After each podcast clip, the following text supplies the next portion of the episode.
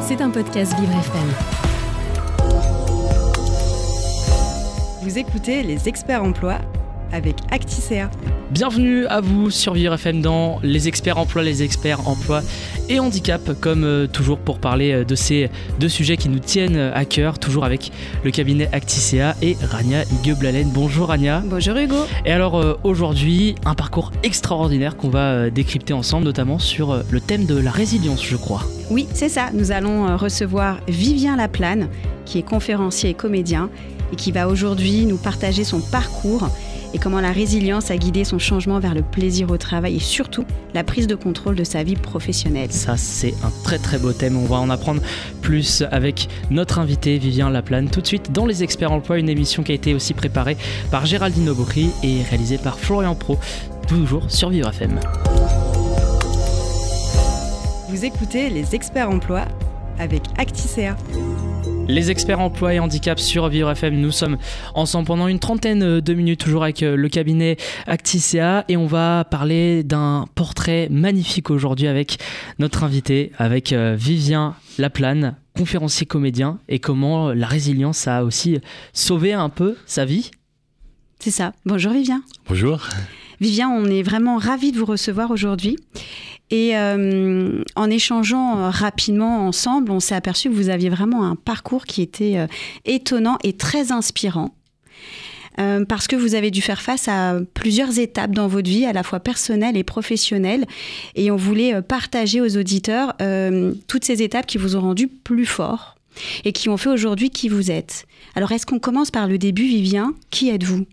Alors, qui je suis? Alors, je suis donc Vivien et je suis d'origine d'Avignon et je suis sourd de naissance. Je suis sourd à Paris oralisant. Alors, c'est vrai que ça se voit pas, ça ne s'entend pas, mais je suis bien sourd. Si j'enlève mon appareil, je pourrais pas échanger avec vous. Et je suis marié, quarantenaire et j'ai une petite fille de 7 ans. Ok. Et, et, hum, est-ce que ce ce handicap finalement de naissance? Est-ce que euh, c'est ça qui a fait et qui a euh, euh, déterminé vos, choix de vie professionnelle, personnelle? Ah ben complètement. Ma, ma je dirais qu'elle a vraiment, qu'elle a vraiment forgé mon identité. Je suis en fait, on a découvert que j'étais sourd à l'âge de deux ans et puis j'étais appareillé à l'âge de à deux ans et demi et j'ai eu une scolarité ordinaire. Donc j'étais confronté en fait euh, au monde des entendants euh, tout seul, euh, avec mes propres moyens. J'étais comme entouré, j'avais quand même une très bonne famille, très bienveillant, ça il n'y avait pas de souci. Et puis un soutien d'une institution spécialisée avec une personne qui était détachée, qui venait faire du soutien scolaire pendant ma scolarité. Et j'ai pu expérimenter malheureusement le harcèlement, mais à côté de ça, euh, je me suis plongé dans les livres, les bandes dessinées, les histoires des, personnes inspirantes, comme mon premier roman, ça a été l'histoire d'Hélène Keller. Et ce premier roman que j'ai lu, pour moi, a, été vraiment un sacré détonateur. C'est que, ben, ok, je suis pas tout seul dans la mouise, et ben, je serais en capacité de faire plein de choses. Vivien, vous l'avez dit, vous êtes euh, sourd de naissance. Est-ce que c'est aussi une source euh, d'hérédité aussi? Ça, été héréditaire dans, votre famille? Alors non, alors ça a été une mutation génétique à la naissance. D'accord. Bon bah je tirais le gros lot. le mauvais gros lot un peu. Ouais. non mais je, ne regrette pas. C'est marrant parce que je regrette pas que ce soit pas mes frères qui l'aient. Hmm. Bah, je l'ai et je m'en contente et pour moi ça ça m'a apporté euh, d'énormes richesses même si à côté de ça j'en ai bavé. Ça hmm. il faut pas le nier hein, euh, j'en ai bien bavé et qui malheureusement la surdité euh, pour amener à l'isolement bon bah les amitiés c'est un peu compliqué quand on est quand on est enfant. Mais ça m'a pas empêché de faire des super rencontres des expériences de tenter de plein de choses. Vous avez gardé les, quand même les bons côtés de la vie. Vous l'avez dit notamment avec l'art la bande dessinée la, la littérature. Ça ça a été en quelque sorte un refuge aussi euh, pour vous euh, de divertissement aussi. Ah bah, complètement. Euh, pendant tous mes années collège et lycée, j'ai beaucoup écrit. Beaucoup mmh. écrit des poèmes, des nouvelles. J'avais un journal intime et pour moi, c'était un bon moyen pour ne pas tomber dans la dépression. Là, mmh. j'avais un, médecin qui m'avait qui avait écrit et il avait marqué diagnostic dépression chronique tout ça. Et vous étiez vous aviez quel âge à ce moment-là? Là, à ce moment-là, j'étais ado quand on a 15-16 ans, ah quand on entend euh, ce diagnostic, euh, bah, ça fait un coup de massue. Mais oui, mais comment on envisage l'avenir Bah, Quand on entend ça à 15 ans? Eh ben, je suis resté sourd enfin, par rapport à ce qu'il a dit et, et je dis bah non, te- ok, peut-être que je passe par des périodes difficiles. Bah, euh, vu ce que je vivais, le harcèlement, la solitude, euh, bah, le fait de pas avoir rencontré beaucoup de personnes sourdes, parce que quand euh, j'avais 10 ans, euh, j'avais jamais rencontré d'adultes sourds et moi je pensais que j'allais mourir jeune. Mm. Mais heureusement, euh, et que j'allais mourir à 40 ans. Alors ça, va, j'ai 42 ans, je suis toujours vivant. Voilà. Donc, euh, dès, le début, je, je, je savais quand même cette fois euh, en cette vie-là que tout était possible, malgré tout. Donc ce harcèlement, finalement, ces difficultés, ça vous a permis de vous dire que euh, vous pouviez tout faire tant que vous aviez confiance en vous aussi. Ça vous a... C'est paradoxal hein, de se dire... euh, C'est paradoxal et en même temps, euh, je dirais aussi que je me suis appuyé sur des rencontres. Là, je me suis appuyé sur des histoires. Pour moi, euh, le roman d'Hélène Keller a complètement forgé. Je dis, bah, attends, elle est aveugle, sourde et muette. Moi, je suis que sourd.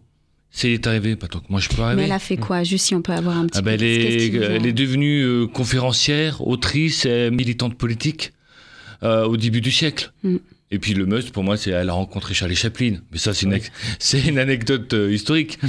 mais je trouvais que ça faisait vraiment classe. Et je me disais, mais si elle est arrivée, pourquoi je, ça n'y- je n'y arriverais pas? Et on arrive à 15-16 ans, on se dit, OK, euh, euh, monsieur Vivien Laplane, euh, félicitations, vous êtes dépressif. OK, vous allez vers les livres, vous, vous, vous essayez de trouver du réconfort là où vous pouvez et de l'inspiration aussi là où vous pouvez. Et qu'est-ce qui se passe? Parce que c'est quand même un âge charnière. Mmh. hein. Mm, Euh, qu'est-ce qu'on fait? Parce qu'on on va passer le bac, il y a du harcèlement à l'école. mm. Comment on envisage son, son futur? Eh ben moi, j'ai envisagé grâce au théâtre. Quand euh, j'ai découvert le théâtre au lycée, de pouvoir m'exprimer su- sur scène sans être jugé, et ça je trouve ça extraordinaire, Mm. de, de pouvoir exprimer mes émotions, de pouvoir, de pouvoir jouer ce qu'on voulait. Euh, moi j'ai joué un soldat grec, un médecin bossu, euh, un pharmacien, euh, on pouvait jouer ce qu'on voulait. Et surtout à la fac, où je me suis vraiment épanoui grâce au théâtre. J'étais au Théâtre des Carmes à Avignon. Et le fondateur, le directeur, c'était le fondateur du festival Off. Et je trouvais que euh, ça en jetait, quoi. Et il m'a énormément soutenu dans tout mon parcours de la fac et, de, et aussi dans ma création, parce que pendant mes années fac, euh, j'ai monté une association, j'ai écrit deux pièces de théâtre, dont une en partie en langue des signes, ça s'appelait Pierrot et le voleur de sourire. Je ne vous la rougerai pas. hein. C'est très radiophonique, donc on n'aura pas la vision un petit peu. Non, c'est tant mieux.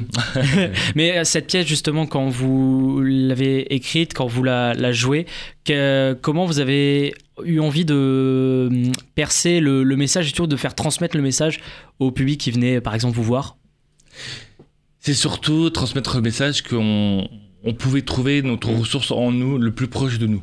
Là, le voleur de sourire, en fait, c'est euh, l'histoire d'un qui a volé le sourire du héros. Donc le héros, il est à la poursuite de ce voleur, il fait le tour du monde, et à un moment donné, il, il le retrouve pas, il arrive dans son grenier chez lui, c'est là qu'il retrouve le sourire dans le coffre. euh, voilà. C'est- euh, métaphorique, évidemment, mais c'est c'est se dire que c'est vraiment à l'intérieur de nous-mêmes qu'on peut retrouver des ressources. Et que tout est possible malgré tout. Et sur le plan technique, comment aller jouer cette pièce? Qu'est-ce qui change par rapport à une pièce de théâtre traditionnelle? Ah non, euh, c'est- juste que j'étais euh, déguisé en clown. J'étais en clown avec un voleur de sourire qui était en cape noire. Et on- il y avait plusieurs scènes. On se trouvait Mm. dans plusieurs pays. Je crois qu'il y avait le Pérou, il y avait euh, le Sénégal, je crois qu'il y avait l'Inde, euh, l'Australie, je crois. Je sais plus. Il y avait cinq pays. Et- comme et- ça. En tout cas, on voyageait beaucoup, ça c'est sûr. Ouais, ça fait ça faisait voyager, c'est ça. Et ça c'était euh, voilà, c'était vraiment un, un de mes grands rêves Mm. aussi, c'est de pouvoir partir à l'étranger. Ça c'était euh, c'était métaphoriquement c'était euh, à travers cette pièce, c'est euh, un grand désir de voyager, d'aller à la découverte d'autres mondes. Mm. Et vous avez été, euh, on parlait justement de l'âge de l'adolescence, l'âge Mm. de, de tous les possibles avec euh, bah, le, le lycée, la fac. Question orientation, comment ça s'est passé pour vous? Est-ce que vous avez été facilement accompagné par la fameuse conseillère d'orientation? Ou est-ce qu'il y, a eu, il y a eu des barrières qui vous ont été mises Alors, par rapport à votre handicap? C'est vrai qu'à la base quand j'étais au lycée, je voulais être comédien. Alors mes parents Mm. m'ont dit euh, comme tout parent dirait à leurs enfants, passe ton bac d'abord. Mm. Donc euh, J'ai passé mon bac, mais après, il fallait que je fasse des études. Il voulait que je fasse des études et j'avais choisi de faire une licence de géographie. Alors, moi qui adore le voyage, la géographie, les cartes, euh, pour moi, c'était un pur bonheur, euh, cette licence de géographie. Et je voulais être euh, professeur pour enfants sourds. J'ai réussi, j'ai prêt, euh, j'ai tenté. Malheureusement, j'ai été embauché euh, en tant que prof, professeur remplaçant pour enfants sourds à Nantes, alors que je voulais être élève professeur. Il y a eu un changement de responsable pédagogique. euh, ça s'est pas très bien passé. Au bout de trois mois, alors que j'avais qu'une licence de géographie et euh, une petite base de langue des signes, bon, au bout de trois mois, je me suis fait virer pour insuffisance professionnelle. Ça, c'était votre première expérience professionnelle, la Tout toute à fait. première. Ouais, la toute première. Donc première expérience, euh, gros échec quoi. Et surtout euh, avec le contact avec la langue des signes, le monde des sourds, les sourds signants, où ils disaient que j'étais euh, un faux sourd parce que je parlais. Ah oui. Donc déjà, bon ben ça, ça n'aide pas trop. Je dis bon bah si le monde des sourds signants ne me veut pas de moi, bon ben je vais retourner chez les entendants. Tentons une autre voix. Oui c'est ça. ouais, Vous étiez préparé un petit peu à ça ou en vous lançant dans le projet, vous vous êtes dit euh, non, ça va. Pas, pas du tout. Je me suis pas projeté. Après, je, à côté de ça, je me dis bon, si c'est pas ça, ben, j'allais faire mes études d'éducateur spécialisé. Et alors, ce qui est rigolo, c'est que c'était même pas deux mois après d'être après d'être viré. euh, j'ai tenté le seul concours d'EduxP. Mhm. Alors que j'ai raté les autres, euh, ils étaient passés de date, hein, euh, il y avait prescription. Et il y avait deux concours, un sur Grenoble et un sur Lille, et moi je voulais que aller à Lille. Moi je vais être plus loin chez mes parents. Désolé mes parents si vous m'entendez. C'était l'époque. hein. C'était il y a 20 ans. Hein. Il y a prescription. Ouais, c'était il y a prescription. et, et finalement, en fait, j'ai eu du premier coup. Et alors c'est rigolo parce qu'à l'oral, euh, ça s'est très bien passé. Puis à la fin, je dis bon ben à l'année prochaine. Non, pas ça, il n'y a, pas eu prescri- prescription là-dessus. Là, là c'est non. Il y a c'est eu des- totalement improbable. Il y a Ouais, eu des aménagements particuliers? Non, je me suis vraiment débrouillé. Ah. ça. Là, on était en petit groupe, il y avait 15 personnes, c'était une promo. Comme euh, j'avais déjà un bac plus 3, euh, donc on, on avait euh, deux ans d'études au lieu de trois. Donc c'était en petit promo, c'était très cool. Voilà, ça s'est très bien passé. Puis après, j'ai fait euh, des stages euh, avec des ados en maison d'enfants à caractère social. Et puis avec des, des jeunes qui, ont des- qui avaient des troubles de comportement en ITEP, c'était à Mhm. l'époque Institut thérapeutique éducatif pédagogique, je crois. Bon, c'était il y a 20 ans. Hein. Et- Ça vous rajeunit pas, hein. Non, ça ne rajeunit pas. Là, donc après, j'ai fait ces- j'ai passé mes antiplos, mais euh, et c'était un pur régal. J'ai fait un- une mémoire sur le jeu euh, pour euh, comme source de socialisation pour les enfants, pour qui ont des troubles de comportement. euh, Il y a une vraie orientation vers les enfants, hein, Mhm. là, cette volonté de. Oui, alors, euh, et malgré tout, euh, à, à travers mes expériences après DeduxP en 2009 à 2011, et je me suis rendu compte, en fait, c'était très compliqué pour moi en termes de communication, de gérer les groupes. Euh, je ne pouvais pas réagir Mm. tout à côte. Euh, pour moi, c'était vraiment épuisant. Mm. Et euh, Pour nous aussi, ça l'aurait été. Ouais, non, mais- Puis en- en- voilà, c'était. euh, et en 2011, malheureusement, euh, j'ai été dans un- une petite structure avec des enfants autistes de, allez, de 9 à, à 14 ans. Et malheureusement, euh, au bout de 4 mois, j'ai fait un burn-out. Mon premier burn-out, où j'étais complètement épuisé. Et malheureusement, j'ai fait un geste. euh, évidemment, tout à fait répréhensible, Mhm. mais j'ai fait qu'un seul geste. euh, alors que je m'étais donné corps et âme pour les enfants, pour l'équipe, euh, alors que mes collègues, euh, ils avaient des propos mais ignobles envers les enfants. Ils disaient arrête de faire un imbécile à un jeune autiste, un jeune enfant autiste. euh, pff. bon, je me suis fait virer euh, pour faute grave. Et ça, pour moi, ça a fait, ça a donné le glas Mm. euh, à mon métier d'éduxp. Ça fait la, le toboggan qu'on veut pas prendre. Ah non, complètement. Ah oui, non. Non, non, oui, quand j'allais au boulot, j'avais la boule au ventre, euh, j'ai- je me réveillais Mm. angoissé, euh, j'avais des mots de mots de cervicale partout, j'étais, j'avais plus aucune envie. Alors j'avais en en même temps envie, mais en même temps j'en pouvais plus. C'était, en peu- en fait, c'est la semaine où ça s'est passé. C'était pile poil la semaine où j'ai eu, j'ai appris le décès de, de ma, pre- de ma première grand-mère. Euh, l'année 2011 a été l'année 2000 parce que mon Mm. autre grand-mère est décédée en euh, juillet 2011. Après, c'était très bien, parce que après, je me suis marié, déménagé et eu mon permis. Donc, l'année 2011 a été. euh, Et avec le recul, euh, vous avez pu comprendre pourquoi, euh, pourquoi ce burn-out? Est-ce que c'est lié avec justement le fait de devoir gérer des enfants? Et est-ce que c'est la compatibilité entre votre surdité et, la particularité aussi des enfants que vous gériez qui était ou c'était au-delà de ça? Pour moi, c'était vraiment l'écart entre l'idée de ce que je me faisais du métier d'éducateur spécialisé, vraiment l'accompagnement au quotidien, euh, l'idéal que j'avais et la réalité. En fait, c'était vraiment que en 2015 euh, après un autre burn-out, quand j'ai passé mon, ma licence de documentation scientifique et après avoir passé six mois dans un centre de documentation, c'est là où je me suis rendu compte que j'étais pas fait. En tant que, euh, en tant que, que, documentaliste, de travailler toute la journée devant l'ordinateur, mmh. c'était pas possible pour moi, que j'ai besoin de bouger. Je n'étais pas fait pour travailler dans la routine au quotidien. J'ai besoin de bouger, de voir du monde. De casser les codes de casser les codes, ouais, c'est ça, de, et, et de pouvoir témoigner, et de pouvoir, euh, et avec humour, et de, et de pas être neutre aussi dans, dans transmettre les informations. J'étais dans un centre d'information sur la sûreté, et je devais euh, échanger par mail, répondre au téléphone, répondre aux mails, et on me demandait d'être neutre. Mmh. En fait, c'était trop violent pour moi, pour moi. Non, mais c'est pas possible, je peux pas. C'est, euh, c'est, comme je suis trop empathique, en fait, j'ai une hypersensibilité, non mais c'est pas possible. Voilà. C'était trop fort et, et c'est aussi en 2015 où j'ai réaffirmé mon identité mmh. en tant que sourd à Paris au réalisant. Ouais, j'étais souvent entre le cul entre deux chaises, entre le monde des sourds et le monde des entendants. Ça, c'est particulier hein, quand, quand, on, quand on connaît pas. Mmh. Euh, quand, quand on connaît pas ce monde-là, moi, j'apprends. Hein. je ne savais pas qu'il y avait, il pouvait y avoir euh, une différence entre on signe, on sait signer, on sait pas signer. Euh, mm. je, je, on, ne peut pas forcément s'imaginer que ça peut être parfois un bloquant ou en tout cas de, de n'être ni vraiment d'un côté ni de l'autre. Mm. C'est particulier. Ouais. Bah, ce qu'on dit plus, ce qu'on dit souvent euh, pour les connaisseurs du monde des sourds, ils disent vraiment que les sourds oralisants, c'est ceux qui en bavent le plus. C'est pas les sourcillons. Les sourcillons, ils ont leur mode de communication, ils s'en sortent très bien. Euh, nous, on essaie de s'intégrer au monde des entendants. Euh, moi, je suis à l'aise dans l'oral. Euh, moi, j'adore parler, j'adore écouter de la musique, j'adore chanter, j'adore mmh. d'être sur scène, de la voix. Quand on me demande, Vivien, pourquoi tu fais pas la langue des signes pourquoi tu fais pas ta pièce en langue des signes Je dis mais c'est pas ma langue. Moi je suis, je suis né dans une famille entendante. La, langue des signes est ma, langue mmh. maternelle. Voilà, c'est comme ça. Mmh. Et, moi je je peux pas dire que la langue des signes c'est la langue maternelle des sourds. Non, c'est chaque, chaque sourd a son propre histoire. Mm. Chaque sourd a son propre choix à faire. Et moi, j'ai choisi l'oralisation. Moi, je, si si j'avais pu choisir, j'aurais choisi le bilinguisme, la langue des signes, l'oral. Mm.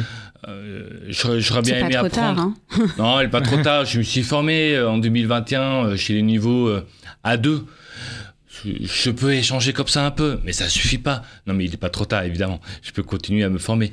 Mais euh, quand tu as beaucoup bossé dans leur réalisation, tant quand tu as fait d'énormes efforts d'écoute, euh, de compréhension des sons, euh, d'énormes efforts, voilà, de mm. prononciation, d'articulation, mm. de concentration, le problème, c'est que la langue, la langue des signes française, c'est une autre mode de pensée. Mm. C'est d'autres grammaires, d'autres structures. Et quand euh, je me suis formé, mais à la fin de chaque journée, mais j'étais épuisé parce que ça demandait vraiment une autre gymnastique. C'est euh, notre façon de penser. C'est pour ça que je dis, waouh, bah, c'est chaud quand même. Mm. Mm. Ouais, c'est pour ça que bon, j'en ai bavé pour réaliser. Euh, bon, euh, bavé pour. Mais je suis très content d'apprendre en partie la langue des signes, il n'y a pas de souci. Mais euh, ouais, si je peux continuer à parler, mm, j'en profite, quoi. Voilà. En 2015, donc documentaliste, c'est là, second burn-out, c'est ça? Oui, c'est ça. Euh, déjà, la documentation, euh, j'ai fait euh, une licence professionnelle de documentation scientifique. Alors imaginez pour un littéraire que je suis. C'était un gros échec pour moi. J'en ai bavé. Mais là, la carrière professionnelle, compliquée. Hein ah, n'est-ce pas Ah non, c'était. C'est les montagnes russes, hein, un petit peu. Ouais, c'était les montagnes russes. Et ce qui alors, ce qui est amusant, alors, pas ce qui est amusant, mais je trouvais qu'à chaque ou à l'échec professionnel, non, à, chaque chute professionnelle, je dirais ça, et j'ai eu quand même un sursaut de création. Par exemple, en 2009, bah, je reprenais un peu euh, mon boulot d'EduxP et c'est là où j'ai créé mon spectacle clown. Alors là, c'était vraiment de l'ordre de ma foi euh, catholique et ça s'appelait euh, Pierrot et la symphonie psalmodique. C'était vraiment, ça racontait la renaissance du, du personnage, du clown, comment il s'est déployé à travers le chant, à travers la poésie, à travers la beauté, à travers l'amour de, des uns et des autres. Voilà, c'était ce combat-là. Et puis, je continue à me faire des stages de clown, des stages de théâtre avec la compagnie euh, le, voyageur, le Voyageur debout euh, à Lyon. Ça vous a jamais quitté le théâtre en fait? Non, Mm. ça m'a jamais quitté. Et, et- et vos expériences professionnelles, elles vous ont servi pour alimenter euh, les messages que vous vouliez euh, faire passer au travers des, euh, des pièces? Ah oui, en Mm. partie, oui, oui, bien sûr. Ah bah, déjà, j'étais- j'ai côtoyé plusieurs types euh, de publics au niveau du champ du handicap. Et aussi, ce qui a été fort, euh, c'était en 2020. Après avoir créé mon, mon entreprise de conférencier, j'ai fait- j'ai dû faire l'intérim. Après, bah, pendant la période Covid, hein, Mm. c'est un peu compliqué. J'étais animateur en EHPAD. Ah. Euh, Mille- vies. hein. ouais, Ah, mais là, euh, trop, trop de vie. ça. Ah ouais, Mais là, on est passé de 2009 à 2020. hein. On a... Là, il y, a eu- il y a eu un gros gap. Ouais, mais bon, voilà, c'est comme ça, ça fait partie de la vie. euh, Alors, même si la vie est sinueuse, mais euh, c'est une vie sinueuse qui qui vaut quand même la, peau de- qui vaut la peine d'être vécue et je ne regrette pas du tout tout ce que j'ai vécu. Ça vous forme. Bah oui, c'est- très formateur et, et c'est vrai qu'à travers ce message-là, moi j'ai envie de dire aux jeunes, euh, ok, vous choisissez un métier là euh, à 18-19 ans, bah c'est le métier d'aujourd'hui, il sera peut-être Mm. pas le métier de dans 10 ans et c'est pas grave. Et, et c'est comme ça. Et tant mieux, euh, vivez ce que vous voulez vivre, Ah, ne, ne vous privez pas, ne, ne- allez-y quoi. Et si euh, vous vous rendez compte que c'est pas ça, ben c'est pas grave. On continue, on, on expérimente. Mm. C'est pour ça, moi, ma devise, euh, c'est euh, qui ne tente rien à rien. Là, voilà, ok, il y a tes peurs. Et ça, c'est normal d'avoir peur. Mais ce qui est pas normal, c'est d'être complètement bloqué et de pas se relever, de pas se... Non, il faut se relever. Et votre handicap, ça a jamais été un frein?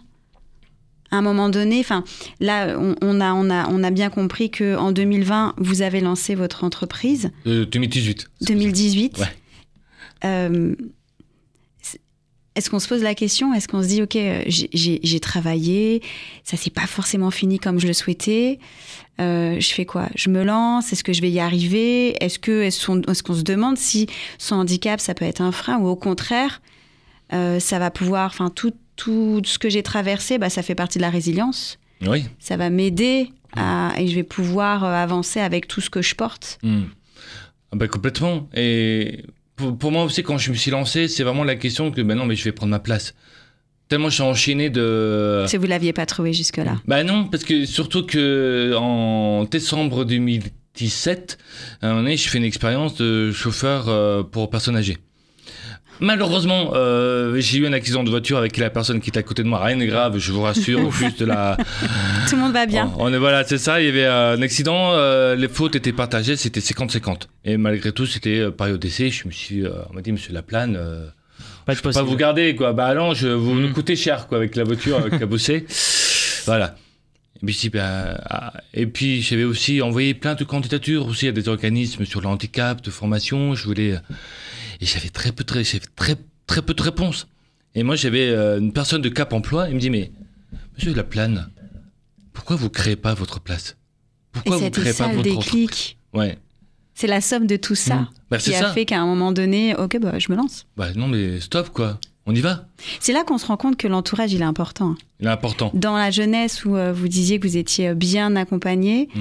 Et, euh, et là, finalement, juste une, une rencontre et on vous dit, bah, ok, montez votre entreprise. Ouais. Et pour moi, ce qui était important, c'est c'est de, de pouvoir créer mon entreprise. Et j'étais pas tout seul parce que je, je l'ai monté dans un coworking, le mix coworking à Tarsin. Et je me suis posé et j'avais plein de monde avec qui je pouvais discuter, échanger. Mmh. euh, et en avril 2018, euh, un salon euh, handicap et emploi qui s'appelle Handi Agora. Et je suis allé au culot je suis allé voir les entreprises alors que j'avais rien écrit, rien fait. Je lui demande, voilà, euh, j'ai une conférence qui s'appelle Au secours, j'ai un collexour, euh, est-ce que ça vous intéresserait et Vous tout. avez oublié, oublié de dire qu'elle n'était pas encore écrite, c'est Ouais, ça la c'est ça, c'est ouais. pas euh. Et en fait, sur 10 stands, on me dit Ah oui, super intéressant, euh, bah continuez, allez-y quoi. Ok, bah très bien. Dimanche après, à 6h du matin, j'ai noirci des pages et des pages. Et je l'ai testé euh, devant des coworkers euh, fin mai. Et le 5 euh, juillet, avec euh, le partenariat de Talentéo qui m'a payé euh, la salle, le complexe à Lyon, à Lyon, où j'ai joué devant 13 personnes, devant 13 entreprises. Et c'est qui a donné un peu le top départ. Donc depuis 2018, 5 juillet 2018, j'ai joué au moins euh, 120 fois en comptant mon spectacle. Oui. C'est énorme. C'est conséquent. Et surtout, et quelles ont été un peu les premières réactions? J'imagine qu'elles ont été forcément positives, Mm. mais surtout euh, qu'elles ont été euh, salvateurs aussi d'idées pour eux, aussi bien que pour vous? Les deux, je dirais. Les deux? Parce que, évidemment, euh, au fil des rencontres, ben, ma conférence a beaucoup évolué. Mm. Avant, j'avais des slides, un PowerPoint. Alors, Au fur et à acte 1, mesure- partie 1. Ouais, c'est ça. Non, pas tant que ça, mais au fur et à mesure, mais je l'ai enlevé. En fait, ça Mm. me bloquait trop dans mon jeu, et puis ça perturbait trop, euh, voilà. Et puis au fur et à mesure, j'avais des accessoires, et c'était c'est que depuis euh, un an que j'ai enlevé mes accessoires, c'est bon. Voilà, je change de posture, je change de place, et ça suffit exactement, parce que je joue plusieurs personnages aussi dans ma conférence. oui. je joue un RH, un médecin du travail et deux collègues, dont un qui est absolument contre au début. Donc Mais on voit un les- peu le... Les messages, c'est quoi le message euh, que vous passez euh, parce que. Vous jouez, mais c'est qui participe Enfin, qui sont euh, les personnes qui viennent vous voir Mm. Et c'est quoi le message que vous souhaitez leur faire passer? C'est que peu importe notre handicap, on a tous des compétences. Surtout ça, en fait, le message que je veux faire passer, c'est que rencontrons-nous d'abord. On s'échange, on a des compétences, des talents, euh, des, des valeurs. euh, voilà, on a tous un vécu et on a tous quelque chose à apporter. Si on émet les moyens et la volonté, tout est possible. C'est ça vraiment le message que je veux faire passer aux entreprises, c'est que Mhm. tout est possible. euh, et puis, euh, il y a tellement de handicaps, il faut savoir qu'il y a 80% de handicaps qui sont invisibles. Là, vous n'imaginez même pas le potentialité qu'on peut retrouver sur, pour chacun. Là, c'est vraiment de pouvoir euh,